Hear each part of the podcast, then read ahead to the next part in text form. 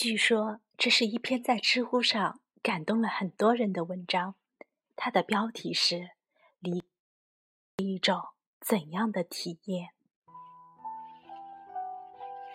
这几天学校新生报道，大部分小姑娘扎马尾辫，小男生留寸头，新生总是很容易辨认。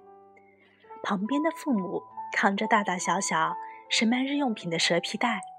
头发被汗水粘在一起，反复跟孩子们絮叨这絮叨那。新生们心不在焉回应着，四处张望，脸上写满离开父母后的跃跃欲试。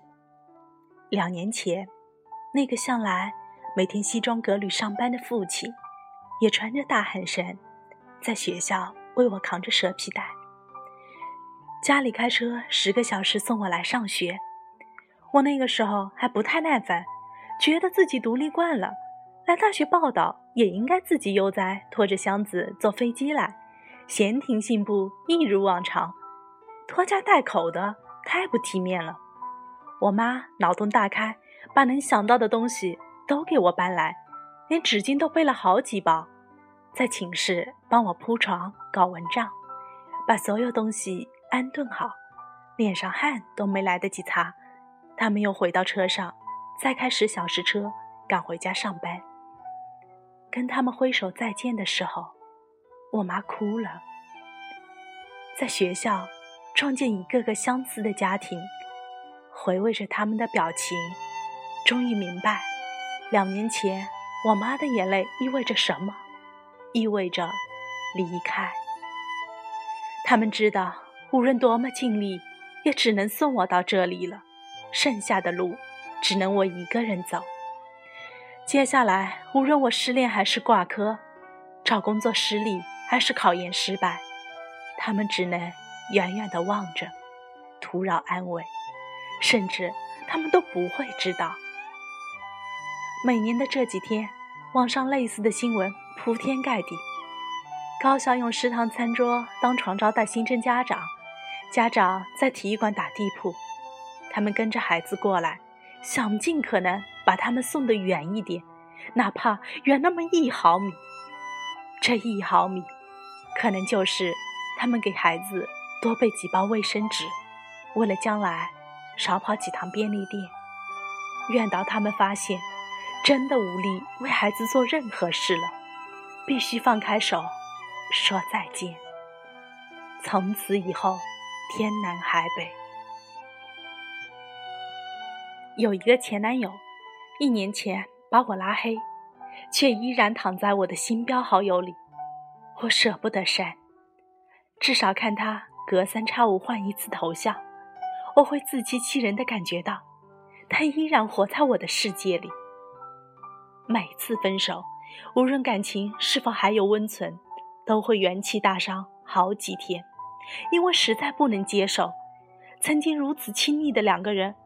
忽然形同陌路，终其一生，会有多少人能跟你躺在同一张床上，掏心挖肺聊天，亲密的勾肩搭背，依偎在一起，坦诚相对呢？屈指可数吧。这样的人，说不见就不见了。即使在四下无人的街道偷偷想起他，即使忍不住在暗淡无声的夜里摊开过往。这些记事，也只不过停留一瞬间。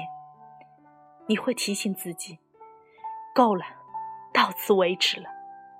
仿佛再往前踏一步，就是令自己不耻的事。他可能曾是世界上最了解你的人，你和他分享过所有秘密。你想不通，为什么爱情不见了？那么多默契的日日夜夜，又都随之被卷进垃圾桶，为什么那么狭隘呢？明明还可以做世上最合拍的朋友。看似浩浩荡荡一生，他可能是唯一一人，能和你在同一心率下看雪看花。我曾劝他别辜负那么多美好的日子，继续联系做好朋友可以吗？但是他说：“When the feeling is gone。” Everything is gone。你还不明白吗？和你那么默契，了解你，和你分享秘密，是因为那时候我爱你。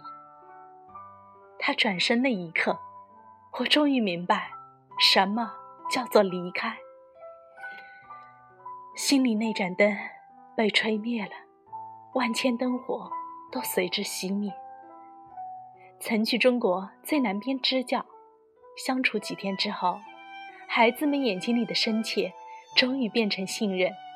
他们牵着我在田野里打滚，在我的相机镜头前放肆大笑。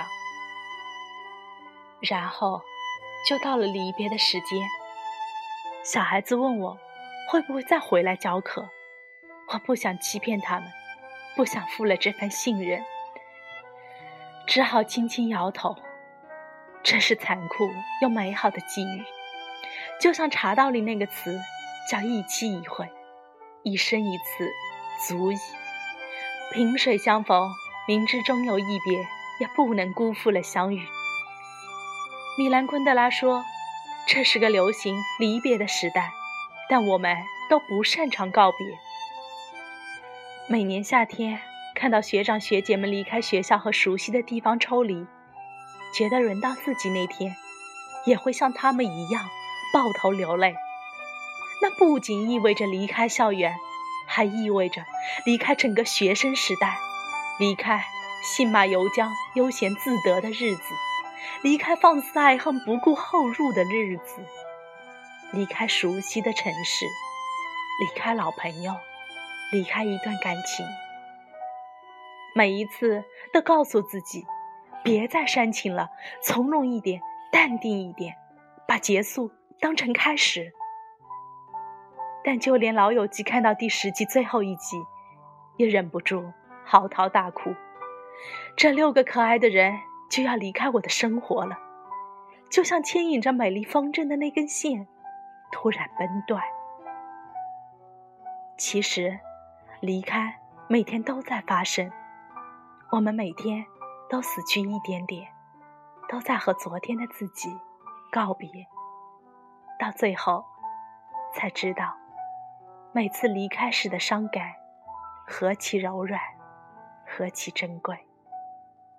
因为，那是我们存在过、爱过的证据。